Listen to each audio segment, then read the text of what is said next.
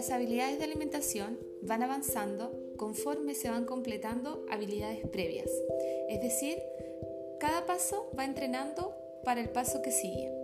En el podcast de hoy les voy a hablar sobre qué esperaríamos encontrar a nivel de control motor oral de los niños desde el nacimiento hasta alrededor de los 3 años y qué utensilios podemos ir agregando según las edades.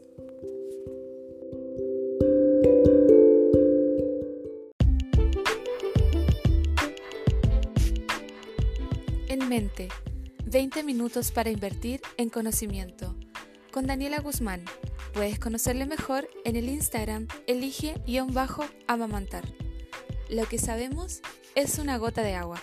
Lo que ignoramos es el océano. Isaac Newton.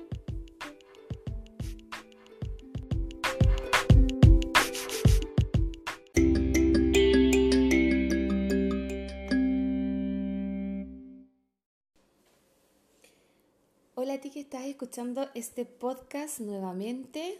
Em, hoy estoy en otro lugar, estoy en mi consulta, así que estoy viendo desde un cuarto piso mi San Felipe querido.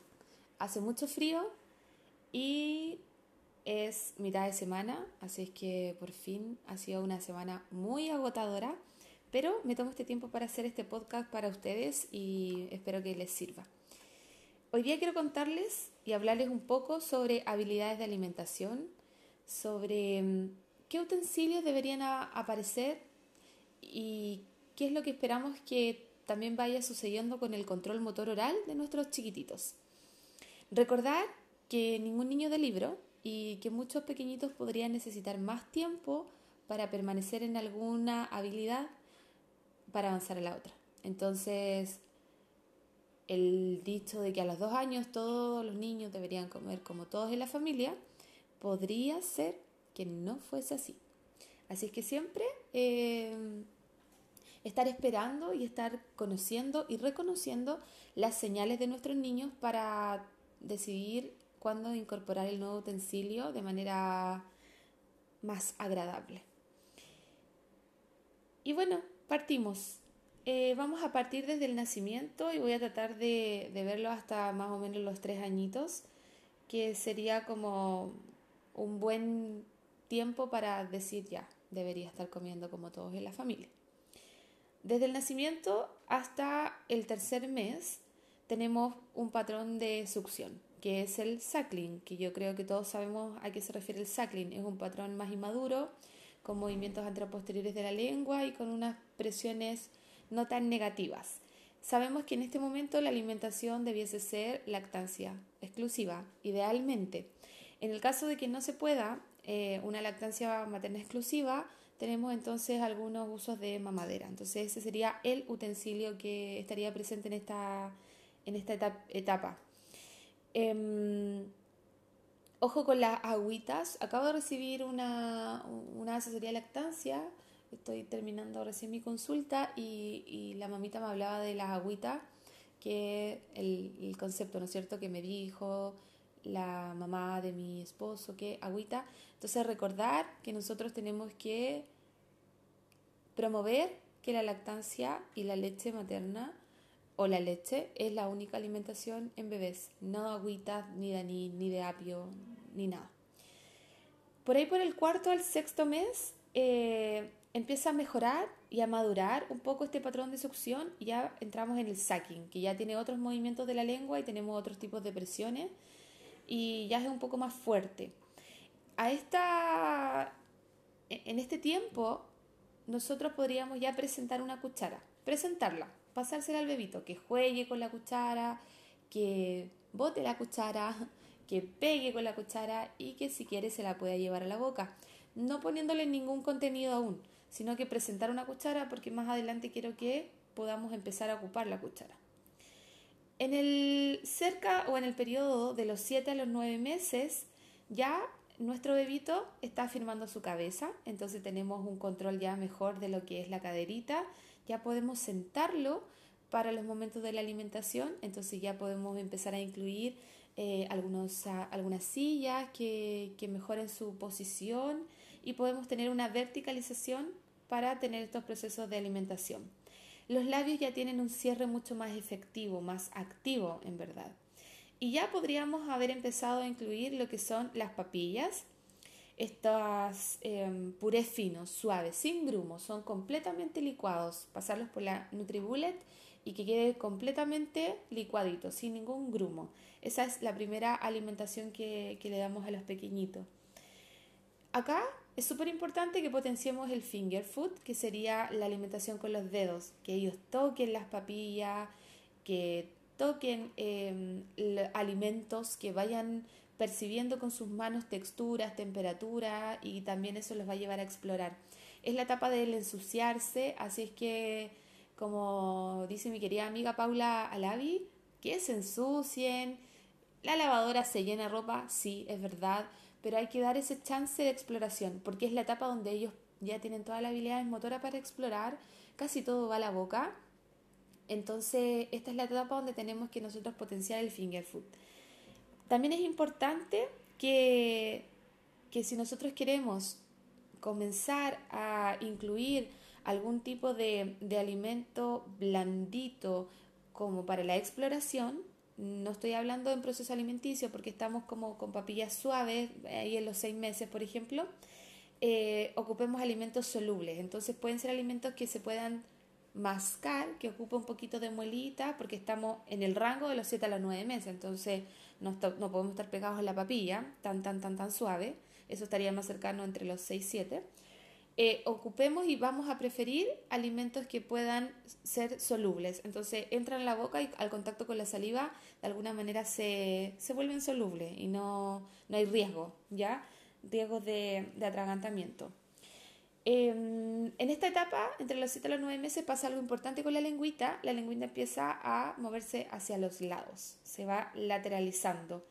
Y nosotros ahí alrededor de los 7 u ocho meses podríamos haber presentado ya un vaso, entonces acá el bebito ya podría empezar a tomar el vasito y quizás a dosar mejor sus labios porque como les mencioné, los labios están un poco más activos en cierre.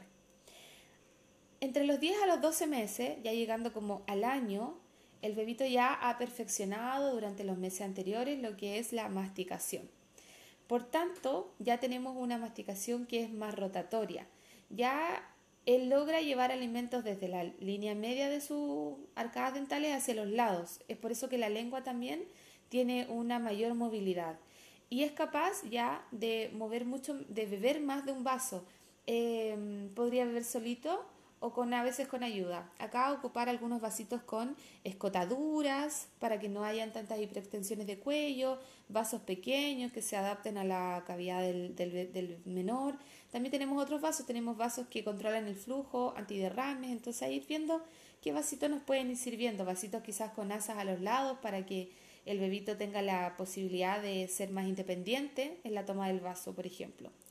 En esta etapa el niño también ha perfeccionado algo importante que es la pinza digital. Entonces ahí eh, vamos a poder ayudarnos como el finger food de que tome alimentos ya como más en trocitos.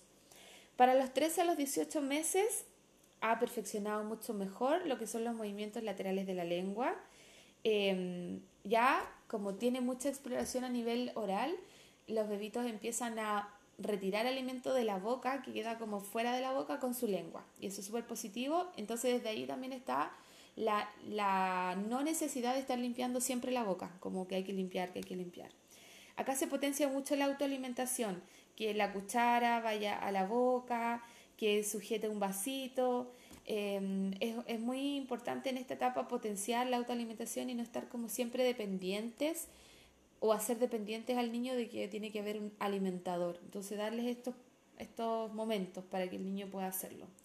Pasa algo importante en esta etapa, como lo, detallan los libros, la literatura y los estudios, que son em, que ya logra tomar el vasito, tomar desde el vasito y deglutir unas cuatro o cinco veces sin ahogarse, obviamente, y sin tanto derrame. Entonces eso es importante. Para los 19-24 meses ya el bebito, que ya no es tan bebito, el niño, ya mastica mucho mejor, deglute con cierre labial y tiene ya mucha más gama de alimentos a su favor porque ya fueron presentados, jugó con ellos, hizo, hizo finger food tomó las pincitas, los masticó, los saboreó, se disolvían en la boca, entonces hoy día ya la gama de alimentos está mucho, mucho más grande. Ya tiene movimientos mucho más precisos de la lengua y el labio inferior también empieza a hacer su parte ya con los incisivos superiores, entonces ya es capaz de limpiar ahora hacia abajo, ya no solamente su lengua limpia, sino que ahora también diente y labio están haciendo su papel.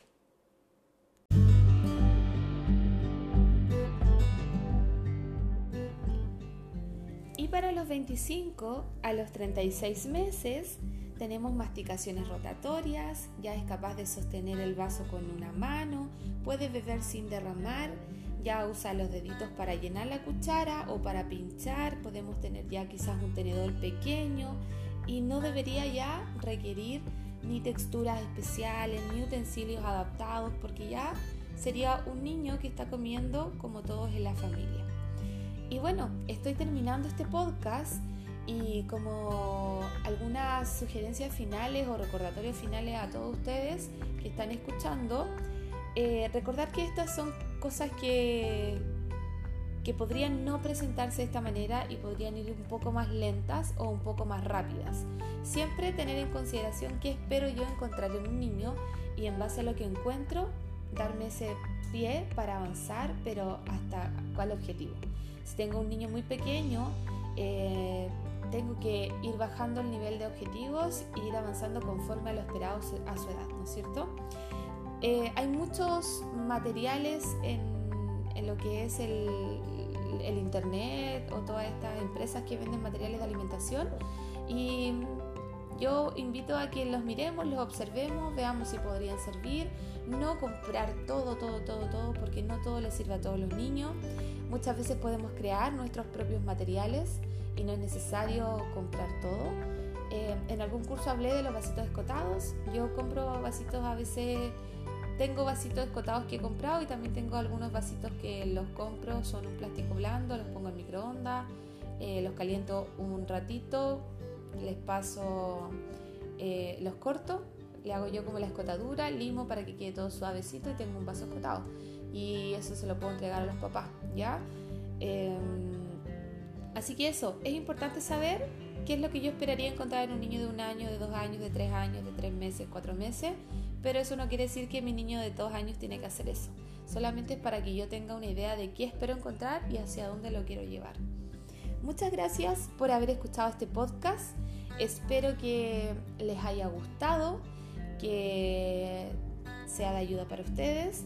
Recuerden que pueden escribirme en el Instagram elige-amamantar y agreguen al, podcast, o sea, al Instagram oficial que es enmente.info, que es el Instagram de Enmente Podcast. Muchas gracias por escucharme de nuevo y nos escuchamos o me escuchan en otro episodio que yo creo que será eh, por ahí por el viernes sábado. Adiós.